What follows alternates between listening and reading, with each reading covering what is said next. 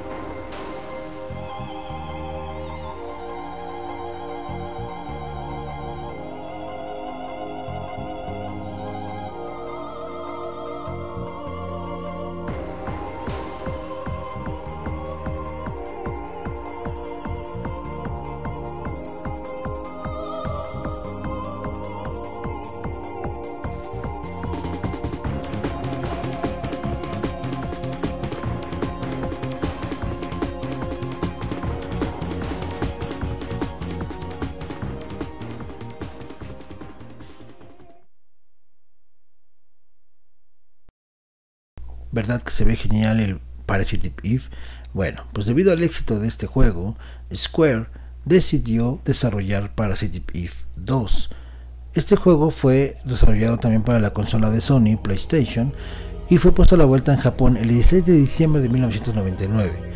En América del Norte el 12 de enero del 2000 y en esta ocasión llegó a Europa el 25 de agosto del 2000, con la pequeña gran ventaja de que el juego fue traducido a los idiomas de todo Europa, obviamente incluido el español, pero como solía ser en aquellos tiempos, a México nos llegó solamente la versión americana.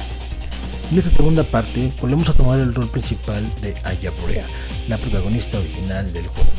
Ahora, tres años después del incidente en Nueva York, es un agente del FBI que forma parte de una división especial llamada MIST, Equipo de Investigación y Supresión Mitocondrial, por sus siglas en inglés, el cual es enviado a una visión urgente en el centro de Los Ángeles, donde ha habido informes de NMCs.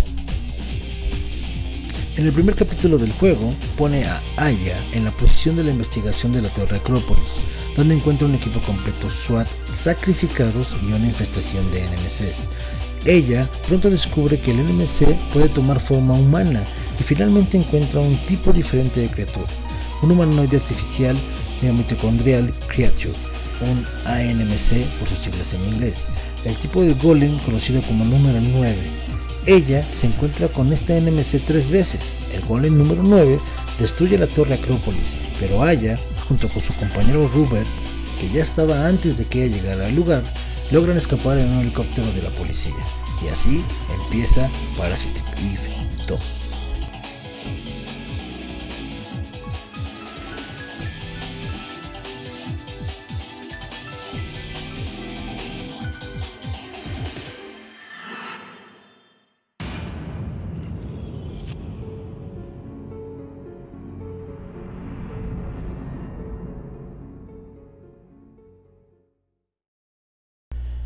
Desafortunadamente la franquicia después de Parasite Eve 2 entró en una congeladora y no fue hasta el año 2008 en que Square anunció Parasite Eve 3, esto para teléfonos celulares, pero debido a las críticas de los fans, su desarrollo se trasladó para la consola PlayStation portátil. Esta tercera parte fue titulada finalmente The Third Birthday, debido a la no renovación de la licencia Parasite Eve, Apareció en Japón el 22 de diciembre del 2010, en América del Norte el 29 de marzo del 2011 y en Europa el 1 de abril del 2011. Cabe aclarar que la licencia de Parasite Eve no fue renovada, por ende tuvieron que cambiar el nombre al juego. Es Nochebuena, está nevando, estamos en Manhattan, en el año 2012, y de repente sale de la Tierra una súbita oleada de criaturas desconocidas matando a cientos de personas y destruyendo edificios durante estos hechos. Se le dio el nombre de Babels. Estas raíces similares a las de las plantas traen consigo una forma de vida que atacaban y aparentemente consumían a humanos, a las que se les nombró Twisted. Un año después del ataque, se crea un equipo de investigación conocido como el CTI, Investigation Anti-Twisted en inglés.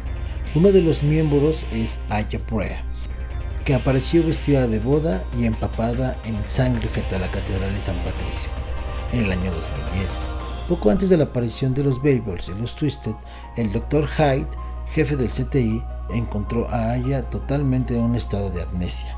Tras cuidar de Aya, el CTI descubrió que ella era capaz de transferir su alma de un cuerpo a otro y se le llamó el Overdrive a esta habilidad. Bohr y su equipo pretendían utilizar esta habilidad única de Aya para viajar a través del tiempo e impedir el desastre. Construyeron una máquina llamada Sistema de Overdrive, que utilizaba la habilidad de Aya y puede enviarla al pasado para poseer a la psyche de otra persona y por lo tanto sus acciones. Después de su primera misión, Aya recupera fragmentos de su memoria en los cuales recuerda que tiene una hermana llamada Eve Brea y que estaba comprometida con Karen Magnigan quien destruyó la sede central del CTI y el dispositivo de Overdrive.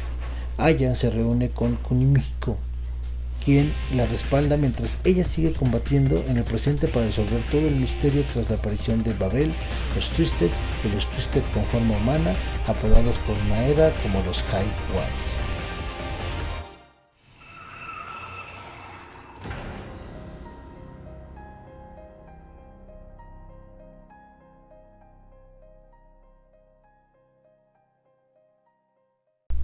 Y para los que no lo sabían como yo, Parasite Eve es una novela escrita por Hideaki Sena, publicada en 1995 y en la cual se basaron para hacer los juegos. Y también hay una pequeña película de Parasite Eve de 1997, la cual puedes encontrar en un link de YouTube o tal vez si la quieres comprar, búscala en Amazon o en Mercado Libre. La película se ve buena, obviamente, tienes que estar abierto a los efectos de la época, pero la trama está basable. Búscala, te dejo el link aquí en los comentarios y ojalá te agrade. Y bien, manda, pues esto es todo. Parasite Eve, una saga, un libro, una película, una mezcla de survival of horror con RPG, un toque gráfico de Resident Evil, una respuesta de Square hacia Capcom, un buen intento, un mal intento, no lo sé. La respuesta es tuya. Juégalos, búscalos, considéralos. Recuerda que es un juego que tú debes jugar. Muchas gracias por todo, por estar aquí.